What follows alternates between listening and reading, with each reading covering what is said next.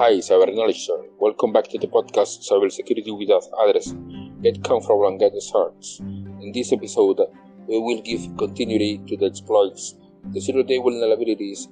These types of vulnerabilities are security holes in the software that remain unknown until the moment of the attack.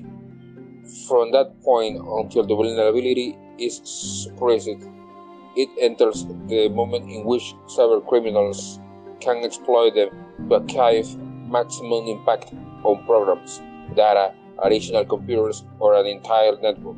Exploits directed against such vulnerabilities are called zero-day exploits or zero-day attacks.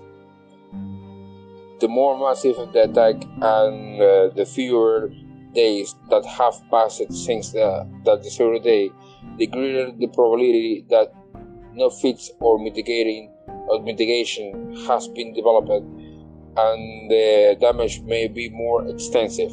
But even after the fix has been developed, those first day not allow not all software users will have been able to apply it. Let's remember the WannaCry case, which in the which in that sense became a paradigm.